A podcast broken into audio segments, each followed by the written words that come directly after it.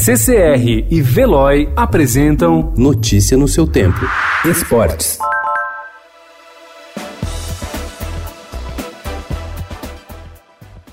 O São Paulo desperdiçou chances, cansou na altitude de 3.825 metros acima do mar da cidade de Juliaca e levou a virada pela estreia da Copa Libertadores da América.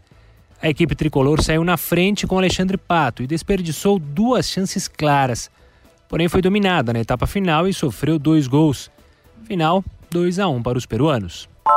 Ronaldinho Gaúcho e seu irmão Roberto de Assis Moreira prestaram depoimentos ontem às autoridades do Paraguai, onde estão sendo investigados por porte de documentos falsos, passaportes e carteiras de identidade. Eles foram detidos na noite de quarta-feira, horas depois de chegarem ao país. O ex-jogador decidiu ficar no Paraguai até que o caso seja resolvido, segundo seu advogado.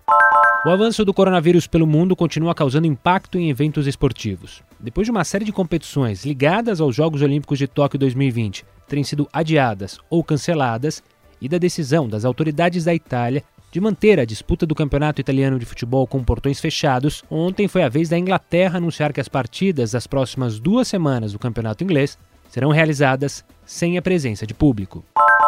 O técnico Oscar Tabares convocou a seleção do Uruguai para a estreia nas eliminatórias da Copa do Mundo e incluiu na lista o meia Arrascaeta e o lateral esquerdo Matias Vinha, que vão virar desfalque para jogos do Flamengo e do Palmeiras, respectivamente, nos estaduais. O time uruguaio vai estrear nas eliminatórias do Mundial de 2022 contra o Chile no dia 26 deste mês.